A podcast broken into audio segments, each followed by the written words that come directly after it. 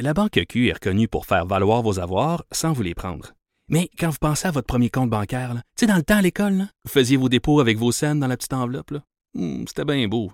Mais avec le temps, ce vieux compte-là vous a coûté des milliers de dollars en frais, puis vous ne faites pas une scène d'intérêt. Avec la Banque Q, vous obtenez des intérêts élevés et aucun frais sur vos services bancaires courants. Autrement dit, ça fait pas mal plus de scènes dans votre enveloppe, ça. Banque Q, faites valoir vos avoirs. Visitez banqueq.ca pour en savoir plus. Cube Radio. Acteur majeur de la scène politique au Québec. Il analyse la politique et sépare les faits des rumeurs. Trudeau le midi. Bon mardi, aujourd'hui on est le 15 janvier 2019. Mon nom est Jonathan Trudeau. Vous écoutez Trudeau le midi à Cube Radio. Merci d'être des nôtres. On a un programme très, très, très chargé. Euh, aujourd'hui, on va euh, entre autres s'entretenir avec euh, la ministre responsable des aînés et des proches aidants, Marguerite Blais, vers midi 30. Euh, encore des reportages fort inquiétants, euh, frustrants, euh, je dirais même sur la résidence l'Éden de Laval. On va se questionner avec Madame Blais. Qu'est-ce qu'on peut faire pour mieux protéger nos aînés? D'ailleurs, aussi rendre plus imputables peut-être les gens qui sont responsables d'administrer les CHSLD, les résidences privées. On va également parler de ce qui se passe en Chine, les relations très tendues entre le Canada et la Chine avec l'ex-ambassadeur du Canada en Chine. On va parler de politique avec Claude Villeneuve également un peu plus tard. Mais d'entrée de jeu, Hier, souvenez-vous, je me suis entretenu avec le, président de la FTQ, M. Boyer, et on parlait de cette espèce d'optimisme qu'on sentait dans, dans, cette grande centrale syndicale, alors que on reconnaissait que bon, les intentions du gouvernement Legault étaient nobles et qu'on voulait pas être en mode confrontation.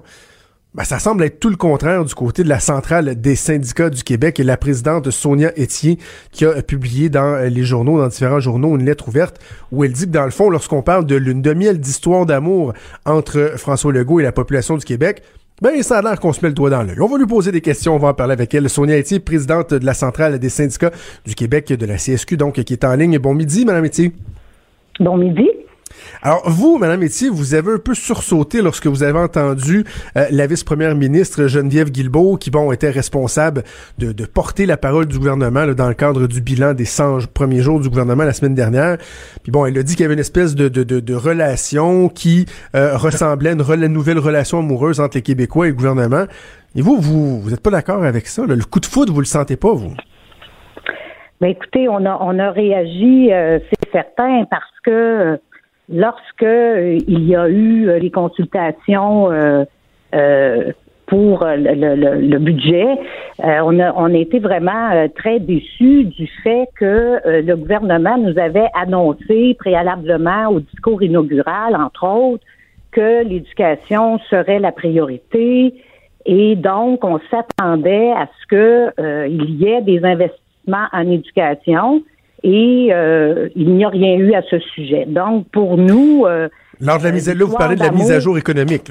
Vous parlez de la mise à jour économique, exactement.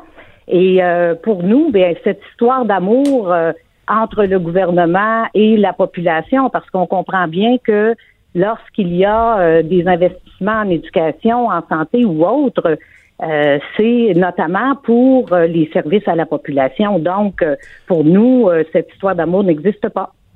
OK, ben on va, on va le prendre du, début, on va décortiquer ça un peu dans votre lettre, dans le fond. Euh, on a presque l'impression que vous, vous soulevez un doute sur la légitimité du gouvernement, parce que vous dites, bah, dans le fond, il y a juste 37% des gens qui ont voté pour eux, puis là-dessus, il y en a juste 66 au, au total, même qui avaient, qui avaient participé, le taux de participation qui était, qui était pas très élevé.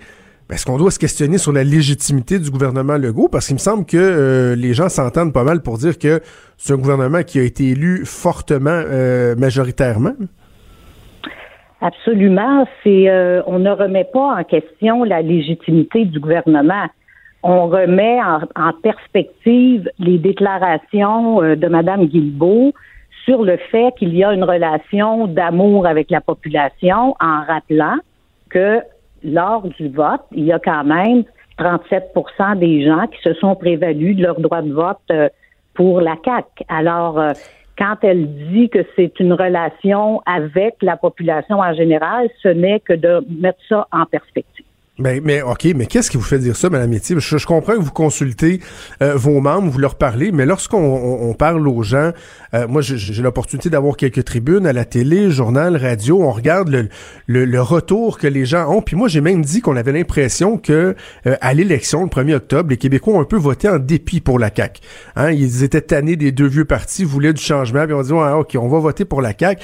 Mais depuis son élection, on écoute les gens parler, on écoute les Québécois, et ils semblent fort satisfaits fait de leur, de leur, de leur rendement, de leur discours. Et d'ailleurs, un des éléments peut-être qui a plu aux gens, c'est lorsque le premier ministre a répété à plus d'une reprise, mais notamment dans le discours inaugural, qu'il n'entendait pas céder systématiquement aux groupes de pression, aux lobbies et aux syndicats. Ça, ça vous a heurté un peu aussi, je pense, hein? On comprend mal cette situation-là, cette déclaration du, euh, du premier ministre et aussi euh, euh, de Mme Guilbeault parce que, euh, vous savez, les, les, euh, les, organisations syndicales, les centrales, les centrales syndicales ont toujours, toujours mis de l'avant des revendications pour les services à la population. Donc, on fait partie de la solution. On est on, on donne nos propositions qui sont en lien direct avec les services publics.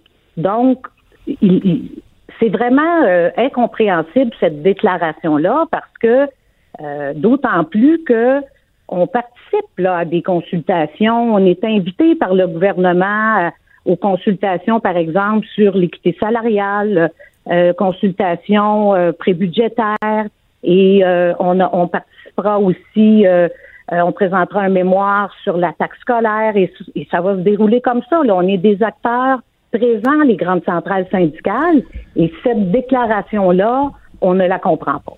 Ah ben, euh, en tout respect, Mme Métier, on, le sait, on le sent que vous êtes présent. J'ai l'impression que vous êtes beaucoup présent pour chialer. Est-ce que c'est constructif, le discours? Moi, là, je, je, je, je je, je demeure sur mes gardes avec les engagements du gouvernement Legault, entre autres en matière d'éducation. On parle d'un redressement national. Ça nous semble très, très, très, très, très ambitieux. Les maternelles 4 ans, des meilleures conditions de travail pour les enseignants. Euh, je, oui, je demeure sur mes gardes, mais au moins je donne la chance aux coureurs. Le vous, après, après à peine 100 jours, lorsqu'on enlève le, le, le, la période des fêtes, la période qui a précédé la formation du Conseil des ministres, on arrive à, à peu près 45 jours, entre 45 et 50 jours ouvrables de travail et déjà vous êtes prompt à aller sur la place publique pour dénoncer, dire que finalement c'est un gouvernement qui déçoit. Vous parlez d'un pauvre séducteur qui n'a offert que des miettes pour les aînés, pour les familles et qui a préféré dans le fond donner tous les argents là, aux méchantes entreprises qui ont eu des gros cadeaux. Il me semble le jugement il est sévère et il est rapide, non?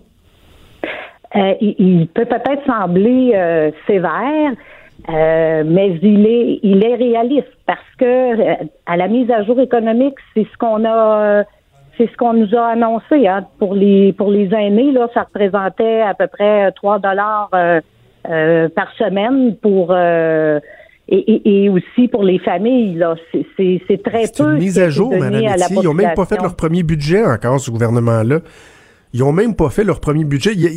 écoutez, les ministres savaient, savaient, à peu près pas où ce qui était la salle de bain dans leur, cabinet au moment où ils ont déposé la mise à jour budgétaire. Je, trouve que et c'est ça qui me fâche, Madame Métier, c'est que vous avez un rôle à faire, c'est correct. Vous représentez euh, vos, euh, vos, membres, vous voulez les défendre, mais c'est qu'à un moment donné, il y a comme on sent qu'il y a une espèce de perte de crédibilité. Alors même que la FTQ, M. Boyer, fait une conférence de presse pour dire vous savez quoi, on a des craintes, mais c'est bien parti. On a un gouvernement qui est à l'écoute. Vous, vous êtes déjà en train de charcuter le, le, le, le bilan d'un gouvernement. Il n'y a, même pas eu le temps d'avoir un bilan encore. Le ministre de l'Éducation vient juste d'entrer en poste. Il semble être plein, plein, plein de bonnes intentions. Et là, au lieu de l'encourager puis dire, vous savez quoi, Monsieur le ministre, on va être à vos côtés, on va être objectif, on va être constructif, puis on va améliorer notre système, vous êtes déjà en train de le planter on, est parti vraiment là de la mise à jour économique pour euh, essayer de replacer les choses. Rappelons-nous que euh, au cours de cette mise à jour économique, à laquelle on attendait vraiment beaucoup au niveau de l'éducation, parce que rappelons-nous qu'en campagne électorale, euh, la CAC a beaucoup, beaucoup, beaucoup fait de promesses là, pour l'éducation, ah pour la santé, etc et on, se serait attendu à un signal plus fort au niveau de la mise à jour économique, notamment pour l'investissement en éducation. on sait qu'il y a eu beaucoup de mesures d'austérité sous le gouvernement précédent et aujourd'hui, là, au moment où on se parle, il n'y a rien pour l'amélioration des conditions d'exercice du personnel. Il n'y a rien aussi pour l'ajout de services pour les enfants qui sont sur une liste d'attente pour euh, obtenir des services, par exemple, d'un orthophoniste, d'un psychologue. Il y a beaucoup, beaucoup de problèmes au niveau du secteur de la santé, de la petite enfance. C'est un signal qui aurait été nécessaire pour euh, vraiment démontrer à la population que le gouvernement est sérieux. Mais effectivement, on va attendre le budget et, et on a de grands espoirs pour le budget. Parce que je suis content que vous me parliez des enfants, parce que dans votre lettre ouverte de, quelques centaines de mots, il n'y a pas une fois où on mentionne l'élève, l'étudiant, les enfants, on parle des conditions de travail, mais la réussite de l'élève, elle, est-ce qu'elle est au centre de vos préoccupations? C'est absolument important parce que euh, quand, nos membres nous parlent de conditions de travail en éducation, la première chose qu'ils ont en tête, que la, centrale syndicale a en tête, c'est la réussite des élèves pour nous, c'est primordial, c'est intimement lié tout ça. Et vous avez raison, la réussite des élèves, c'est au cœur de nos priorités. Madame Métier, on, va devoir se laisser, mais je, vais, si vous le voulez bien, je vais vous lancer un défi. J'avais lancé le même défi à votre collègue, Madame Scalabrini, euh, lorsque j'étais sur euh, sur les ondes d'une autre radio. Finalement, on n'a jamais eu l'occasion de, de, donner suite. Moi, ce que je trouve dommage, c'est qu'on a l'impression que les syndicats sont uniquement et toujours là pour dénoncer, faire des reproches, se plaindre. Des fois, c'est ce, sont des, des qui sont euh, ben, assurément euh, pertinentes, mais à un moment donné, on dirait qu'on décroche parce que c'est uniquement du négatif. Même qu'on parle de la valorisation du rôle d'enseignant, d'enseignante, des fois, je me dis, y a-tu pas un conditionnement qui est fait? Les gens entrent dans un métier qui, oui, n'est pas euh, n'est pas facile, mais on dirait qu'on les conditionne à dire à quel point c'est épouvantable ce qu'ils vont faire. Le défi que je vous lance, Madame Métier, là, je vais vous réinviter, vous allez venir à mon micro, et ensemble, j'aimerais ça que vous me parliez de quelque chose qui va bien, quelque chose que vous trouvez emballant, des perspectives positives pour l'éducation de nos jeunes, il me semble que ça ferait du bien, ça ferait rafraîchissant de vous entendre dans cette tonalité-là. Ça va me faire plaisir. Merci, Madame Etier. Bon midi. Merci beaucoup. Sonia Etier, qui est présidente de la Centrale des syndicats du Québec. C'est pas, euh, pas pour faire de, de, l'effet de toge que je dis ça, là. Je, suis tanné que ce soit juste négatif. Hier, je me réjouissais d'entendre Daniel Boyer de la FTQ qui dit Ouais, ce gouvernement-là, pas si mal. Tu sais, c'est pas si pire. Oui, ça, on, va sûrement avoir des affrontements. À un moment donné, ça va, ça va s'entrechoquer. C'est pas si mal. On sent qu'il y a une volonté. Puis bon, je disais, ouais, un petit peu de marketing là-dedans. Ils sont pas fous à temps plein. Ils voient bien que dans la population, ça percole en ce moment, que il y a une connexion qui semble vouloir se faire de manière générale. Évidemment, c'est pas tout le monde. C'est pas unanime, mais on regarde le portrait puis on dit, OK, ce gouvernement-là, pour l'instant, a pas mal fait. Il met la barre très, très haute. Il doit réussir, doit livrer, mais la première impression, elle a été bonne. Et là, quand je vois Sonia Etier qui, écoute, dans le sellette ouverte, là, elle démolit carrément François Legault et son gouvernement. Elle parle d'une histoire d'amour, elle reprend vraiment l'image de l'histoire d'amour, c'est un peu poétique, je sais pas pourquoi, mais c'était trop beau pour durer. La mise à jour économique a donné lieu à une première tension dans le couple. Les promesses de véritables cadeaux pour la population ne se sont pas réalisées. Le chef Kakis s'est alors avéré un pauvre séducteur, n'offrant que des miettes pour les aînés, pour les familles et rien pour les services publics. Il a préféré réorienter ses efforts de séduction vers les entreprises qui se sont partagées la grosse part de ses gâteaux. Come on! Tenez de ce discours-là, là. Madame Métier, je comprends votre rôle, c'est de vous plaindre, vous insurger, il faut que vous démontriez à vos membres que vous êtes là, mais petit peu de, de, de, de hein, d'optimisme, un discours un peu plus constructif, il me semble ça ferait du bien. On va voir si ça va évoluer au cours des prochaines semaines. Trudeau, le midi. Pour nous rejoindre en studio. Studio à commercial cube.radio. Appelez ou textez. 187 cube radio. 1877 827 2346. Claude Villeneuve, chroniqueur et analyste politique au Journal de Montréal, le Journal de Québec, qui est avec moi en studio. Bon midi, Claude. Bon midi. Comment vas-tu, Jonathan? Ça va très, très bien. Je, je, je, je, j'essaie de, de reprendre mes esprits. Ça me fâche, moi, de voir ça. toi qui, toi qui viens d'une, d'une certaine gauche, là. Oui, voilà. Tu dois, ben, tu es sympathique au syndicat, j'imagine, ben, quand même. Je, vais reprendre l'expression de René Lévesque. J'ai un préjugé favorable envers les travailleurs. Est-ce que tu trouves qu'ils se décrédibilisent dans le, j'ai appelé ça le Québec moderne. Puis tu sais, moi je veux pas avoir l'air du, gars qui est ultra anti-syndical là, puis j'essaie d'être balancé dans mes affaires, mais évidemment, on reconnaît tous que les syndicats ont eu un rôle essentiel à jouer au Québec dans notre histoire. On peut pas remettre ça en question. Maintenant, un peu au même titre que, par exemple, la Fédération des femmes du Québec, le féminisme, où on dit, est-ce qu'on n'est pas rendu à une époque où on devrait revoir la façon de faire, revoir certaines mentalités? Est-ce que les syndicats sont pas rendus là? Est-ce que tu sens, toi, que dans la population, il y a encore un appui massif aux causes mises de l'avant par les syndicats, les revendications, les grèves, les ci, les ça, où on n'a pas un peu décroché? Ben, moi, je dirais, je pense que le syndicalisme, c'est un principe louable. Le corporatisme est, euh, par contre, une conséquence mortifère du syndicalisme parfois. T'as souvent l'impression que les syndicats, euh, ils vont plus se battre pour défendre les conditions de travail de, leurs travailleurs, les conditions de travail de leurs membres, que pour les services de la population, que pour euh, que les Québécois en aient pour leur argent. Tu sais, en théorie, les syndicalistes, ça devrait être les plus grands défenseurs des services publics québécois. Ça devrait être mhm. eux, eux qui devraient le plus se battre pour que les gens en aient pour leur argent.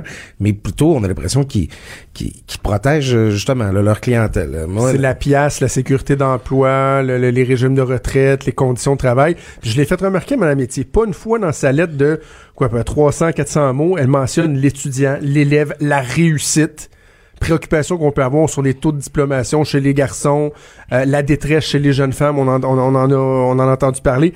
Ça, il en parle pas de ça. Ben écoute, je, je vais t'illustrer un problème que François Legault pourrait rencontrer, c'est que lui, euh, il propose en éducation notamment de rajouter des heures de parascolaire après l'école. Ça, c'est quelque chose qui avait été tenté par Bernard Landry, là, juste avant de perdre le pouvoir en 2003. Puis l'idée, c'était, bon, ben ça coûte, ça coûte cher, là, c'est des professeurs qui donnent le parascolaire. Fait que, on va profiter pour brancher l'école sur son milieu, on va amener des étudiants en éducation physique, on va amener des retraités, puis bon, ça va coûter moins cher qu'avoir des syndiqués pour donner ce parascolaire-là. Le syndicat est arrivé, avait dit, non, non, non, non, non, s'il y a des heures de parascolaire de plus qui se donnent à l'école, ça va être des travailleurs syndiqués avec des conventions qui vont le faire. T'es pas en train de penser aux élèves quand tu fais ça. T'es pas en train de penser au service public. T'es en train de penser à tes membres pour qu'ils puissent faire un petit peu plus d'argent. Donc, ça, c'est du corporatisme. Ça, là, ça, ça nuit à notre collectivité, puis ça aide pas l'image de syndicat à la fin. Un peu aussi, un petit parallèle, tu te rappelles les, les parents euh, bénévoles qui s'étaient mis ben ensemble pour peinturer ben euh, oui, se sont fait taper ses doigts par an, ben, c'est ça. Parce qu'il y a quelqu'un qui est pour la, la, la construction leur a tapé sur les doigts, mais à quelque part, il y avait quelqu'un qui disait que c'était sa job de faire ça, puis c'était à lui d'être payé pour ça. ça tu sais qu'on été obligé de refaire la peinture pas longtemps après. ah non, ça, pas ça. Oh, les travaux étaient pas de, de très très bonne qualité. C'est mmh. Euh, enlever un peu de poids. un peu euh, euh, revenons à notre menu de la semaine. Tu voulais revenir sur le départ de Marie-Chantal Chassé. Un angle en particulier qui t'a frappé? Ben, je pouvais pas m'empêcher de revenir, Jonathan, parce que la dernière fois que je suis venu te voir, tu vas t'en souvenir, mardi de la semaine dernière, on parlait de la lune de miel de François Legault. Mm-hmm. On, on s'était entendu, on avait conclu à la fin en disant, il va finir par avoir des controverses. C'est sûr ah que ça va arriver. Puis écoute, ça faisait pas une heure que j'étais sorti de ton cochon que ça commençait à vibrer sur mon cellulaire. Ah ouais, non, ça a été fou cet après-midi. Oui, oui, c'est ça. Alors, euh, je trouve que François Legault s'en est tiré à très bon compte. Ça fait une semaine, là, on en a pas parlé longtemps, là. Un jour ou deux, ça a pas fait une très grosse controverse. Faut dire qu'il y avait un petit peu un consensus sur le fait que Marie-Chantal Chassé avait pas nécessairement l'air d'être à sa place. Mais une semaine après, je trouve que François Legault, il a été chanceux. D'abord, moi, je l'ai pas trouvé particulièrement élégant. Tu sais, euh, oh, ils, ont fait ça correctement et tout. dans le communiqué de presse qui manque. Pas un mot sur elle. Pas un mot sur elle. Après ça, il, tu sais, c'est un politicien qu'on n'avait pas vu depuis longtemps. François Lagaffe, tu le connais. Tu sais, c'est celui que, quand il se fait poser une question, tu le vois rentrer la tête dans les épaules. Son sourire devient un long trait d'union plat. Tu vois ses narines s'élargir pendant qu'il, puis ses yeux s'agrandir pendant qu'il écoute la question des journalistes c'est euh, François Legault, il avait pas le goût d'être là, au moment où il a fait cette annonce-là, puis personne n'aurait le goût. Ben mais à la fin, il, se fait poser une question par un journaliste. Quand est-ce que vous êtes mis à vous demander, à vous dire que Mme Chassé était peut-être pas qualifiée pour euh, ce poste-là? Puis là, François Legault, il dit Ah ben ça faisait un bout. Pourquoi t'accrédites le fait qu'elle n'était pas qualifiée? Non, non, ben, elle avait des difficultés de communication. C'est une femme très compétente, très capable. Je trouve que François Legault, il a été très chanceux parce que j'ai pas trouvé que ça avait été particulièrement bien géré de son côté. Moi, j'ai été très critique envers la façon de faire, le moment. Je comprenais pas pourquoi il faisait ça la veille de son bilan des 100 jours. Je trouvais qu'il venait porter ombrage. Il y a un, Mais le journal a fait sa une avec ça, de son bilan de 100 jours. Effectivement. Mais il y a un analyste politique euh, qui jadis s'est travaillé dans le même giron que nous, Luc Lavoie, oui. qui lui a dit euh, que François Legault avait été très habile de faire ça la veille du bilan des 100 jours à 4 heures et quelques l'après-midi. Parce que veut, veut pas à peu près tout ce qui est média, la substance, l'analyse du bilan des 100 jours, c'était pas mal fait. Moi, j'ai, réécrit ma chronique pour le ben remettre dans le journal, un peu sa gueule. Bon, j'ai recentré, mais il reste que le narratif, si on veut, la tonalité euh, qui était pour être donnée au bilan des 100 jours, c'était déjà pas mal. le train avait quitté la gare, donc il a quasiment été mieux de faire ça là euh, en fin de journée, prendre un peu tout le monde au dépourvu plutôt que de le faire 48 heures après son bilan ou 48 heures avant. Finalement, je me suis dit, ouais, j'ai peut-être tort, c'était peut-être habile. Sur le timing, sur le timing, c'est très bon. Puis euh, t'as vu, en fait, j'ai l'impression aussi qu'ils sont bons la CAQ là-dessus.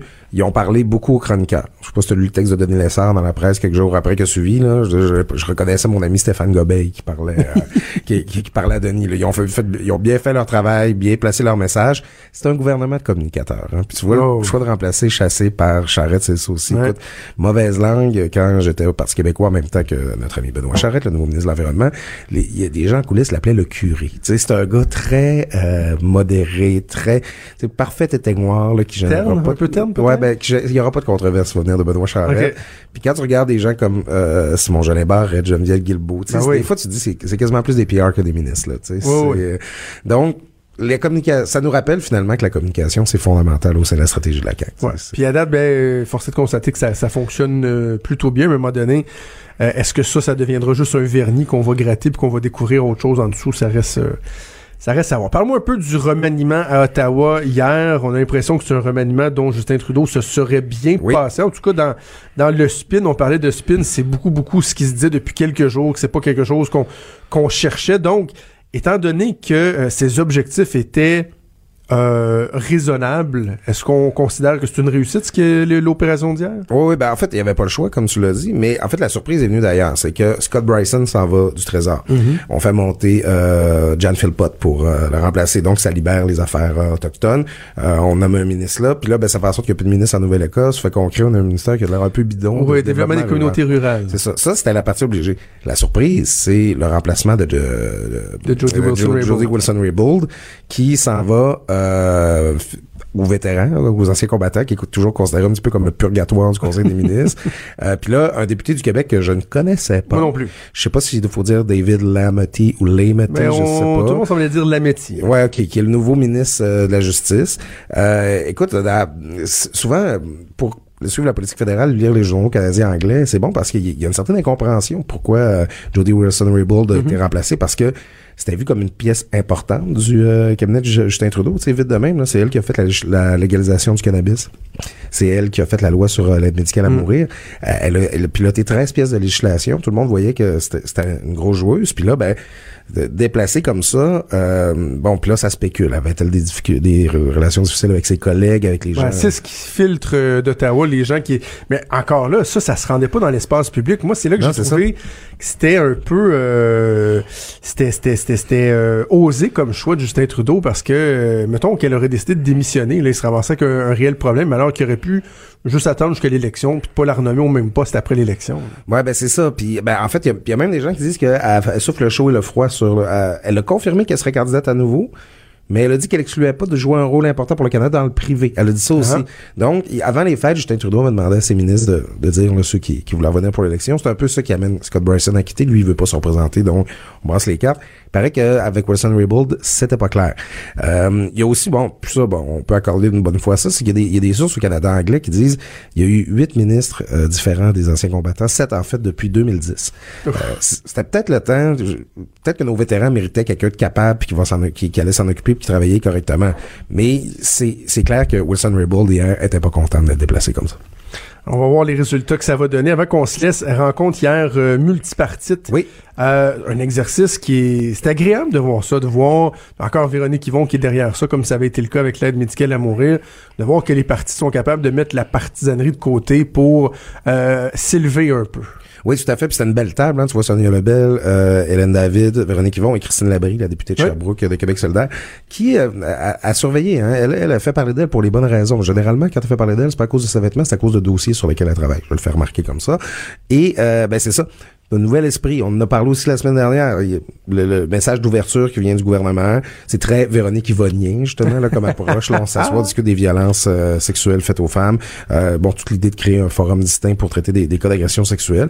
Message positif, ça commence bien l'année, tout le monde a l'air d'être dans de bonnes dispositions. Puis ça relève un peu du photo-op, mais euh, c'est bon pour tout le monde euh, quand ça arrive. Moi, j'apprécie qu'il y a aucun parti politique dans ce dossier-là qui s'est adonné à la surenchère. Ouais. Tu sais, Parce qu'à partir du moment où quelqu'un dit ça prendrait peut-être un tribunal spécial, là, des fois, tu sais, tu vois des dossiers similaires à celui-là où là, chacun va vouloir soit être d'accord, être même être plus d'accord, puis en ajouter une couche Alors que là, il y a comme un, recentrage, parce que moi, je pense que ça relève un peu de la fausse bonne idée, un tribunal comme celui-là.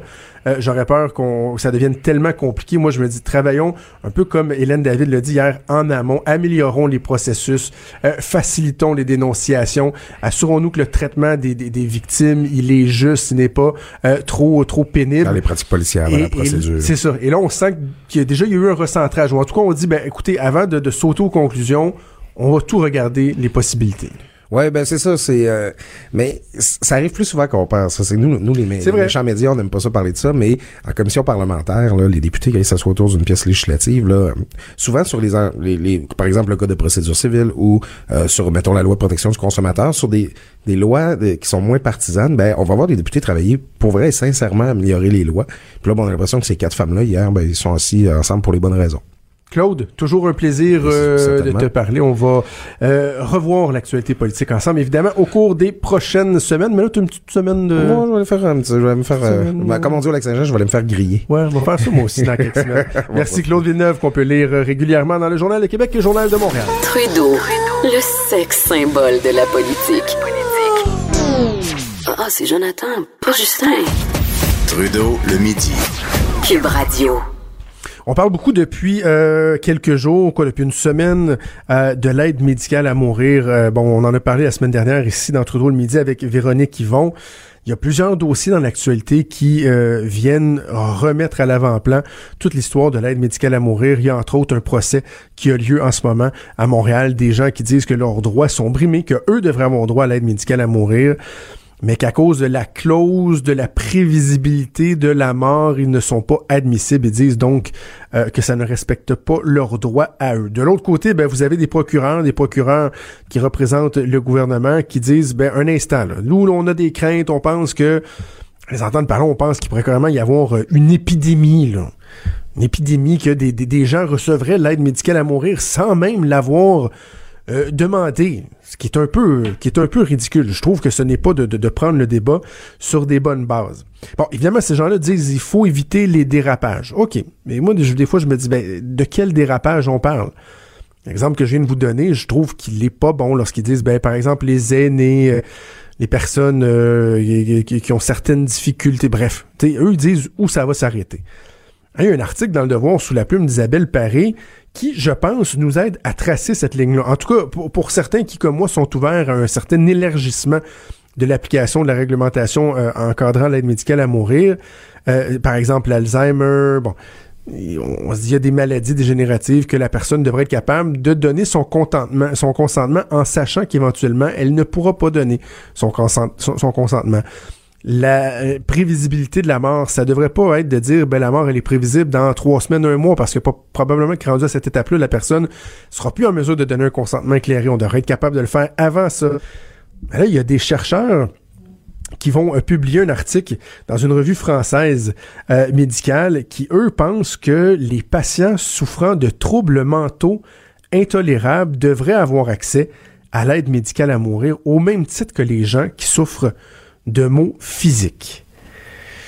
Et eux pensent que cette aide-là même pourrait être offerte au Canada aux demandeurs euh, dont la maladie mentale est réfractaire à tout traitement. Donc, et, je comprends, eux, l'expliquent bien, ils disent, ce n'est pas de dire, ben, quelqu'un est en dépression nerveuse depuis euh, trois mois, elle vient nous voir, ben, elle dit, ouais, je voudrais en finir, puis, hop, ok, parfait, l'aide médicale à mourir, asseyez-vous, on va vous donner trois, quatre piqûres, ça va être fini je comprends que c'est pas ce qu'ils disent. Ça doit, eux parlent de problèmes de santé mentale où vraiment on a l'impression qu'il n'y a rien à faire, que tous les traitements euh, ont été essayés, que la personne n'aurait plus de qualité de vie en raison de sa maladie mentale. Il y a même des pays qui ont été jusque-là, qui ont élargi l'aide médicale à mourir. Euh, donc, aux problèmes de maladie mentale, on parle des Pays-Bas, euh, de la Belgique. Et, des statistiques sont quand même intéressantes. Bon, en Belgique, il y a eu, euh, c'est en, est-ce qu'on nous dit l'année, je pense en 2013, l'année de référence, 100 demandes concernant des troubles mentaux. Là-dessus, il y en a 52 qui ont été refusés, donc un peu plus de la moitié. Sur les euh, 52 refusés, il y en a 4 qui se sont suicidés par la suite. Donc, ça démontre qu'il euh, y a une certaine, euh, il y a une certaine détresse. Donc, oui, euh, il y a des problèmes qui sont graves, mais en même temps, jusque où on veut aller? Euh, donc, est-ce qu'on doit élargir ça au problème de santé mentale? C'est un débat qu'on aura euh, assurément au cours des prochains mois, prochaines semaines. Autre, autre sujet euh, d'actualité, ben, qui revient souvent dans l'actualité, c'est le traitement qui souvent est infligé à nos, à nos aînés. Et il y a une résidence familiale qui fait encore parler d'elle comme elle l'a fait au cours des derniers mois à beaucoup, beaucoup, beaucoup de reprises. C'est la résidence L'Éden, un CHSLD de Laval. Et là, on se demande, mais qu'est-ce qu'on fait avec ces gens-là? Pourquoi on tolère encore qu'il y ait tant de mauvais traitements qui soient donnés aux aînés qui sont là et dans d'autres centres similaires à celui-là. Et je vais aller rejoindre tout de suite en ligne la ministre responsable des aînés et des proches aidants, Mme Marguerite Blais, qui est avec nous. Bon midi, Mme Blais. Bon midi, M. Trudeau. non, je ne tolère pas ça. Je ne tolère pas ça. Les mauvais traitements qu'on peut faire aux aînés, je, je suis pas capable. Je suis allergique. C'est impensable, inadmissible. Parfait. Alors, qu'est-ce qu'on fait avec euh, l'Éden? Parce que c'est fois après fois, eux semblent dire que, bon, finalement, non, non, tout est correct, on a apporté quelques ajustements. Il y a quelques mois, nous ont même dit, ben non, on n'a pas vraiment eu de plainte et tout. Et là, hier encore, TVA qui rapportait euh, des, euh, des, des, familles qui, qui, qui n'en peuvent plus de voir les traitements réservés à leurs parents. de, de, de, on parle d'insalubrité, des problèmes au niveau de l'hygiène, un manque de surveillance. C'est constant, c'est récurrent. On fait quoi avec ces gens-là? Ben, vous savez, M. Trudeau, il y a trois sortes de CHSLD. CHSLD public, CHSLD privé conventionné et CHSLD privé. Dans le cas de, euh, de la maison euh, de l'Éden, c'est un CHSLD privé où le 6 euh, de Laval s'est engagé pour 163 lits. Aujourd'hui, à 16 heures, j'ai une rencontre avec la sous-ministre et Mme Lynne Jobin et nous allons justement euh, parler des CHSLD privés. Est-ce qu'ils ont les moyens pour être en mesure d'offrir des services de même qualité que dans d'autres CHSLD? C'est une question que je vais poser. Deuxièmement, comment se fait-il quand on met en place euh, des protocoles que les protocoles ne sont peut-être pas respectés? Un peu partout, M. Trudeau, là, puis ça, ça arrive à travers le Québec, difficile au niveau du personnel, il manque de personnel. S'il manque de personnel, quelles sont les raisons pour lesquelles il manque de personnel? Est-ce que c'est parce que le personnel n'est pas assez payé? Est-ce que c'est parce que la, la charge de travail d'une préposée aux bénéficiaires est trop lourde? Parce que je sais que les préposés actuellement, ils font toute autre tâche connexe. Donc, ça leur prend des aides de service. Puis, ça prendrait aussi plus d'infirmiers puis d'infirmières auxiliaires je sais qu'on peut en embaucher. Je travaille. Est-ce que sur, les ressources, sur les ressources, Madame Blais, est-ce qu'à un moment donné, il faudrait pas se questionner sur notre chaîne de valeur? Est-ce que c'est normal qu'un employé de la SAQ gagne plus cher qu'un préposé aux bénéficiaires qui fait une job. J'ai rien contre les employés de la SAQ, là, mais ils sont dans la rue, ils font des grèves, font des moyens de pression, réussissent à avoir des meilleures conditions de travail.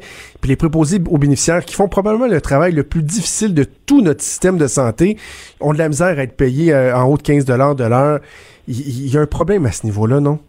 Vous savez, c'est une belle métaphore. Euh, dans les CHSLD privés, ils sont payés beaucoup moins Hein, sont payés aux alentours de 13,50 14, 15 comparativement au public où c'est aux alentours de 21, 22 Donc, il y a des questions à se poser par rapport à la rémunération. Et c'est vrai que les gens disent, comment se fait-il qu'à la Société des alcools sont payés 28 puis que nos préposés qui s'occupent des personnes vulnérables sont payés beaucoup moins? Mm. Ça, c'est une question qui est posée. C'est pas la première fois hein, qu'on me pose cette question-là et ça revient parce que ça, ça, ça, ça fait image ça fait image. Il va falloir qu'on soit en mesure de prendre soin quand des personnes. C'est très pertinent, M. Hmm. Trudeau. Il va falloir qu'on soit capable de prendre soin des personnes qui prennent soin de nos personnes les plus vulnérables dans la société. À une époque, on entrait dans un CHSLD qu'on avait un stationnement parce qu'on on pouvait encore conduire son véhicule. Aujourd'hui, ce sont des personnes qui sont en très lourde perte d'autonomie, des personnes qui sont atteintes de maladies d'Alzheimer, de maladies euh, apparentées. Ce sont des personnes qui ont besoin constamment de soins. Je peux vous dire que pendant le mois de décembre, j'ai visité euh, quelques CHSLD. J'ai fait des visites surprises. J'ai vu de très beaux modèles. Puis j'ai vu aussi des modèles qui sont à repenser. Quand on est deux personnes par chambre, là, il me semble qu'aujourd'hui, en 2019, ça devrait plus se passer. Là. Chaque personne devrait avoir une chambre privée. Il devrait y avoir une plus grande fenestration. Euh, est-ce que, est que parfois vous sortez, est-ce que parfois vous sortez carrément choqué de ces visites-là, Madame Blais? Ben, euh, la, euh, ma visite que j'ai faite au jour de l'heure, euh, j'étais choquée, pas à cause du personnel. Le personnel a été formidable. Il y avait même un médecin sur place. Personne ne m'attendait. Je suis allée dans un CHSLD qui est vieux. Et il y a 400 personnes. Et les cas sont très, très lourds. Et qu'est-ce qui me choquait, c'était qu'à une époque, on a fait des CHSLD un peu comme sur le modèle d'un hôpital. Donc, ce sont des petits corridors, puis il n'y a pas beaucoup d'espace pour que ces gens-là puissent se réunir ailleurs que dans leur chambre. Alors, quand on est deux dans la chambre, c'est très difficile d'avoir un milieu de vie. C'est pas ce qu'on appelle un milieu de vie. C'est un milieu hospitalo-centrique, c'est un milieu d'hôpital. Alors, c'est beau avoir du personnel là extraordinaire là, ces gens-là, ils n'ont pas assez d'occupation. Quand tu vis dans un CHSLD, c'est ta vie. Il ne faut pas que ce soit des milieux de fin de vie. Il faut que ce soit des milieux de vie jusqu'à la fin de ta vie. Il faut que tu aies des endroits qui te qui t'émerveille encore. Faut être capable Ça, c'est un peu le concept de maison des aînés que, que votre ben parti a proposé. Ça s'en vient, ça s'en vient. Et j'ai vu des nouveaux concepts comme ça. Il y a M. Philippe Voyer, qui est infirmier et qui est professeur à l'Université Laval, qui a visité à travers le monde des, euh, des, des, concepts de cette nature-là, qui, qui nous a fait une proposition c'est quoi euh, un vrai beau milieu de vie pour des personnes âgées? Ben, si le milieu de vie est beau pour une personne âgée, là, qui est hébergé, là, ça va être beau pour les familles aussi. Les familles vont avoir le goût d'aller visiter. Et puis, on va faire entrer les enfants aussi dans ces milieux-là pour émerveiller les yeux des personnes atteintes de maladie d'Alzheimer. Puis, imaginez-vous que le personnel sera beaucoup plus heureux de travailler dans des milieux où c'est agréable, où il y a plus d'espace, où c'est mais, mais, mais, Madame la ministre, le, temps presse. votre vision, je, elle est tellement pertinente, elle est bonne, on la partage, mais il reste que là, à court terme, il y a des problèmes qui sont criants. Et moi, il y a un des espaces. Je vois deux volets là-dedans. Il y a le volet des, des, des ressources, on vient d'en discuter. Il y a le volet de l'imputabilité aussi, Madame la ministre. Euh, est-ce que vraiment les dirigeants de ces centres-là, qui fois après fois se font taper sur les doigts, euh, qui donnent des traitements qui sont pratiquement inhumains, qu'on traiterait pas des fois des animaux comme ils le font, que si des parents traitaient leurs enfants comme ça, ils se feraient enlever leurs enfants par la DPJ et ils s'en sortent en toute impunité? Est-ce qu'on devrait pas à un moment donné augmenter euh, les mesures punitives, qu'il y ait un processus d'escalade, que ces gens-là aient à répondre de leurs actes ou de leurs non-actes? Vous posez une question tellement pertinente. Vous savez, l'imputabilité des dirigeants, c'est quelque chose de fondamental d'une part. D'autre part, vous savez qu'on a adopté une loi, la loi 115, euh, qui concernait la maltraitance des personnes âgées. À l'époque, j'ai été obligée de me battre. Euh, j'étais pas en politique pour que le signalement soit obligatoire. On voulait pas que le signalement soit obligatoire. On n'a pas voulu non plus qu'il y ait des sanctions pénales. Donc, il n'y a pas de sanctions pénales. Tout le monde peut s'en sortir. On fait un cas de négligence, on se mettre à la porte, on peut se faire aller, on peut être embauché ailleurs euh, la semaine prochaine, la semaine d'après. Pourriez-vous bouger? Pourriez-vous bouger sur cette, sur ça? Ben, je pourrais, si ça continue comme ça, je vais bouger. Est-ce que vous pensez que je vais faire? Pensez-vous que je vais endurer qu'il y a des cas de maltraitance et de négligence tout le temps? Je ne serais pas capable. Je ne serais pas capable de, Et c'est inadmissible. Alors, je vais bouger. Donc, on comprend que vous n'excluez pas que des propriétaires de centres euh, délinquants comme ça puissent éventuellement faire l'objet de sanctions pénales si la situation s'améliore pas. C'est ce que je retiens de votre message. Ben, ce que vous devez aussi retenir de mon message, c'est que j'ai une rencontre aujourd'hui à 16 heures, à savoir, est-ce que quand on dirige un CHSLD privé, est-ce qu'on a assez, est-ce qu'on a les mêmes moyens qu'un CHSLD privé conventionné ou qu'un CHSLD public pour être en mesure d'offrir les soins et les services? C'est vraiment ça ma question aujourd'hui. On est derrière vous, Madame Blais. Merci d'avoir accepté l'invitation. Merci beaucoup, M. Trudeau. Au revoir. Merci, Marguerite Blais, ministre responsable des aînés et des proches aidants. On apprend quand même quelque chose là, ce midi, parce que bon, elle prend la situation au sérieux pour l'Éden, c'est correct. Il y aura rencontre après-midi. Madame Blais dit qu'elle ne veut pas que les choses en restent là. Mais là, moi, j'aime ça. C'est de la musique à mes oreilles lorsque Madame Blais euh, dit oui, l'imputabilité, là, à un moment donné, il va falloir se pencher sur la question. C'est pas normal que fois après fois, il y ait euh, des personnes Oh, que je pèse mes mots. Des personnes qui euh, traitent avec très très peu d'écart nos aînés, nos bâtisseurs, nos bâtisseuses d'une façon carrément inhumaine et qu'ils s'en sortent toujours indemnes du petit tape ses doigts, une petite lettre par-ci, une petite une petite lettre par-là. Non, non. Des sanctions pénales, là. Vous pouvez, faire, vous pouvez ne pas payer une série de tickets de parking, vous allez vous ramasser en tôle. Parce que vous laissez des aînés dans leurs excréments, que vous les supervisez pas, qui sont mal nourris, qui sont mal encadrés. Personne qui dit que sa mère a chuté au moins 19 fois en quelques semaines. Ça vaut, ça vaut pas la prison, ça? non? Un moment donné, c'est qui qui est responsable de ça? Je pense qu'il faudrait se pencher sur cette question-là et le faire de manière sérieuse et diligente. À gauche, à droite, au milieu. Tout le monde est le bienvenu. Jusqu'à 13, vous écoutez Trudeau le midi. Cube Radio ça brasse dans les relations diplomatiques entre le Canada euh, et la Chine. La dernière nouvelle en lice, on a appris hier qu'il y a un Canadien de 36 ans, Robert Lloyd Schellenberg, qui a été condamné à la peine de mort au cours des derniers jours euh, en Chine. Le premier ministre Trudeau qui a dit que c'était des sanctions arbitraires. Bref, euh, le yard est au entre le Canada et la Chine. Et on va en parler avec Guy Saint-Jacques, qui est l'ancien ambassadeur du Canada en Chine, donc il connaît très très bien évidemment tout ce, toutes ces questions-là. Monsieur Saint Jacques, merci d'avoir accepté l'invitation. Euh, bonjour, M. Trudeau, ça me fait plaisir. Euh, bon, je, lisais ce matin de, vos confrères qui s'y connaissent bien en matière de, diplomatie dire un instant, là, certains disent même que le premier ministre Trudeau aurait commis une bévue hier en faisant des reproches à la Chine pour la sanction qui a été euh, donnée à M. Schellenberg parce qu'eux disent euh, c'est pas comme si c'était quelque chose de rare, par exemple, des, des, des peines de mort pour des trafiquants de drogue. Comment on analyse tout ça? Ben moi, je dirais que ce qu'a dit M. Trudeau, c'était tout à fait approprié et justifié parce que, oui, euh, on a eu, par exemple, quand j'étais là comme ambassadeur, on a eu deux Canadiens qui ont été euh, exécutés euh, pour trafic de drogue, malgré toutes les démarches faites à l'époque par M. Harper qui avait soulevé leur cas avec les dirigeants chinois lors de ses rencontres, lors de sa visite en Chine en 2014.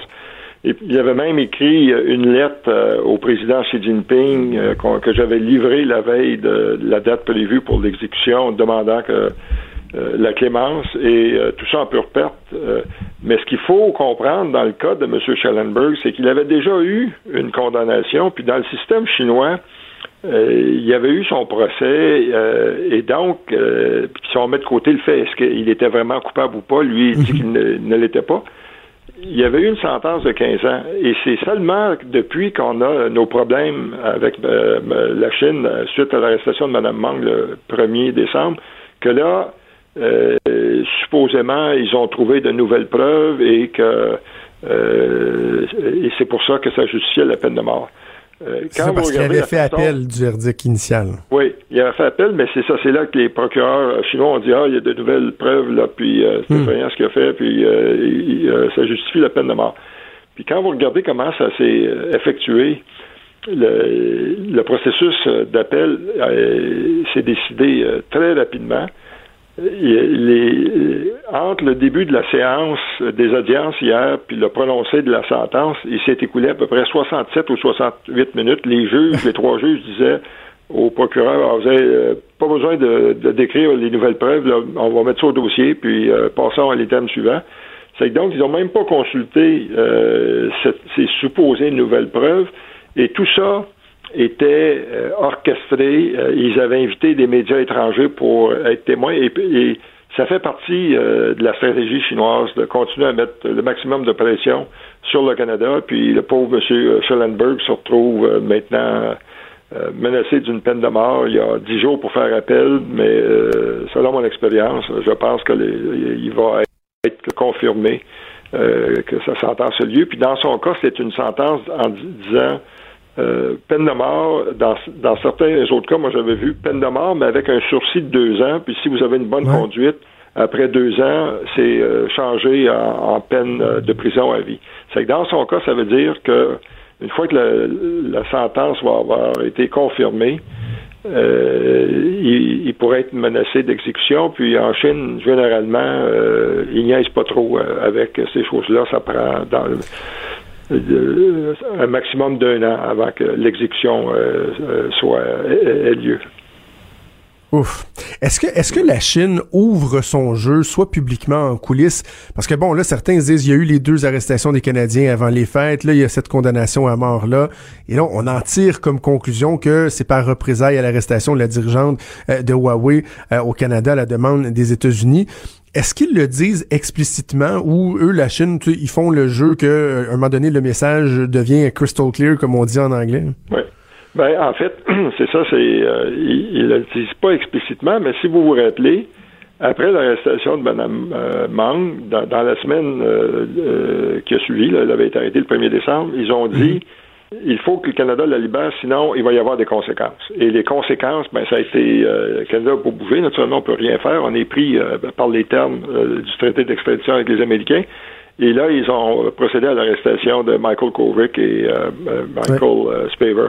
Ça veut donc euh, eux, ils font pas de lien publiquement, mais c'est clair. Moi, c'est du déjà vu all over again. Là, j'avais vu ça en 2014 lors de l'arrestation de Julia et Kevin Garrett. Euh, c'était survenu à peu près euh, une semaine après l'arrestation d'un dénommé euh, Soubin, qui était pour lequel on avait reçu une demande d'extradition de la part des États-Unis. Puis, dans mes rencontres avec les Chinois, ils n'ont jamais dit directement qu'ils voulaient faire un, échange, mais ils me disaient si vous faites preuve de compréhension et que vous euh, laisser M. Su euh, retourner en Chine, ben nous aussi on fera preuve de compassion, pour on pourra laisser euh, euh M. et Mme Garrett retourner. C'est la même chose cette fois-ci. il faut dire, parce qu'il y a des gens qui commencent à s'inquiéter, est-ce que c'est dangereux de voyager en Chine? Je pense que pour les touristes et les gens d'affaires, puis en supposant que les gens d'affaires n'aient pas été impliqués dans des activités frauduleuses ou de la corruption, je pense qu'ils n'ont pas à s'inquiéter parce que les Chinois ont euh, jusqu'à présent adopté une, c'est une approche euh, très ciblée, euh, puis entre autres en allant chercher un ancien diplomate. Et puis euh, Schellenberg, ben, c'est quelqu'un qui avait déjà été condamné, puis là ils ont augmenté à sa peine. Mais il faut, il va falloir. on s'entend que ça donne pas le goût d'y aller. non, puis il va falloir être vigilant parce que c'est ça, parce que là, l'extradition de Mme euh, Mang risque de prendre beaucoup de temps, ce qui veut dire que ça va donner plus de temps aux Chinois pour exprimer leur colère puis continuer à mettre de la, pression sur le Canada pour qu'on euh, la retourne. Le, temps file, je veux vous entendre sur un aspect qui peut sembler technique, mais qui je pense est, est très pertinent. Hier, euh, à, à l'ajout émission à laquelle je, collabore, j'ai deux de mes collègues, Thomas Mulcair et Emmanuel Latraverse, qui ont eu un échange sur euh, l'opportunité pour le Canada de recourir à une clause dans, dans, dans, les lois qui dit que si un autre pays demande d'extrader une personne, donc dans ce cas-ci les États-Unis qui demandent euh, d'extrader euh, Mme Meng vers les États-Unis, que si c'est pour des motifs politiques, qu'on peut faire fi de la demande, relâcher la personne. Et là, certains disent, ben, c'est clair, le président Trump l'a même pas mal dit que c'était pour des motifs politiques, mettre de la pression sur la Chine et tout. Euh, votre lecture de cette situation-là, de ces possibilités-là, de comment le, Canada pourrait se gouverner? En théorie, c'est une possibilité. Je pense que c'est soit peu probable, mais c'est le ministre de la Justice ou euh, en fait le ministre, parce qu'avant c'était la ministre, là, il y a eu un changement hier, oui. mais le, ministre ne pourra prendre euh, cette décision-là qu'après avoir reçu une recommandation du juge. Et euh, là, les prochaines étapes, les Américains doivent déposer leurs preuves d'ici le 30 janvier. La prochaine audience, ça va avoir lieu le 6 février. Vous pouvez parier que l'avocat de Mme Mang va vouloir étirer ça le plus possible. Le juge doit finalement faire une recommandation au ministre de la Justice et c'est vrai que le traité d'extradition dit que si c'est un cas qui a de l'air clairement politique, euh, il peut refuser la demande d'extradition, mais ça veut dire qu'il peut. Mais on est donc, on, est clairement pas rendu là. Non, Parce que non seulement le juge n'a pas statué, mais les États-Unis États n'ont même pas soumis leur, euh, leur argumentaire, leur documentation pour soutenir leur demande, dans le fond. Et, puis si on voulait faire ça maintenant, imaginez la crise diplomatique qu'on aurait avec les Américains, puis euh, comment que le président Trump s'exciterait, puis on, on, on s'exposait à d'autres tarifs et euh, toutes sortes de folies de ce genre-là de sa part. Ouais, ok, pas évident. On va suivre ça parce qu'on a l'impression que peut-être que le, Canada fait pas nécessairement le, poids contre la Chine s'ils veulent euh, s'ils veulent répliquer. Euh, on va suivre ça avec vous assurément au cours des prochaines semaines, Monsieur Saint-Jacques. Merci d'avoir pris le temps de nous parler ce midi. Ça m'a fait plaisir. bonne fin de journée. Merci beaucoup Guy Saint-Jacques, qui est euh, l'ancien ambassadeur du Canada en Chine.